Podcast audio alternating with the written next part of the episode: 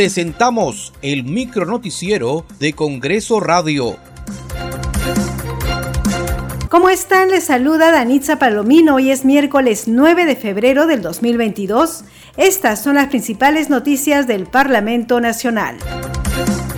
La presidenta del Congreso, Mari Carmen Alba, firmó la autógrafa de ley que crea el Servicio Civil de Graduados para el sector agrario, CECIGRA Agrario, con el fin de impulsar la participación de los estudiantes y egresados. Esta importante ley permitirá que los estudiantes del último año de estudios superiores y los egresados de las carreras profesionales vinculadas a la actividad agraria puedan desarrollar sus prácticas preprofesionales y profesionales en el campo ratificamos nuestro apoyo a la educación y al agro, así como a los nuevos profesionales que seguirán contribuyendo a mejorar la producción agrícola, fundamental para el desarrollo nacional.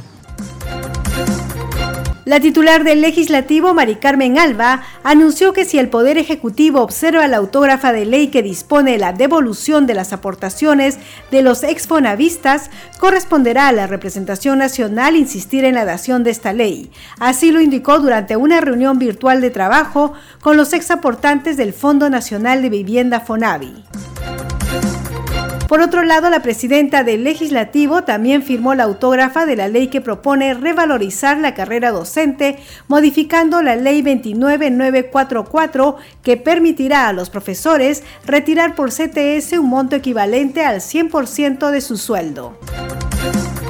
El congresista Alex Paredes, vicepresidente de la Comisión de Educación, destacó que el Congreso ha promulgado la ley que declara de urgente interés nacional la mejora de la educación y el retorno progresivo a las aulas. Bueno, lo primero, hay que tener la aprobación del sector salud.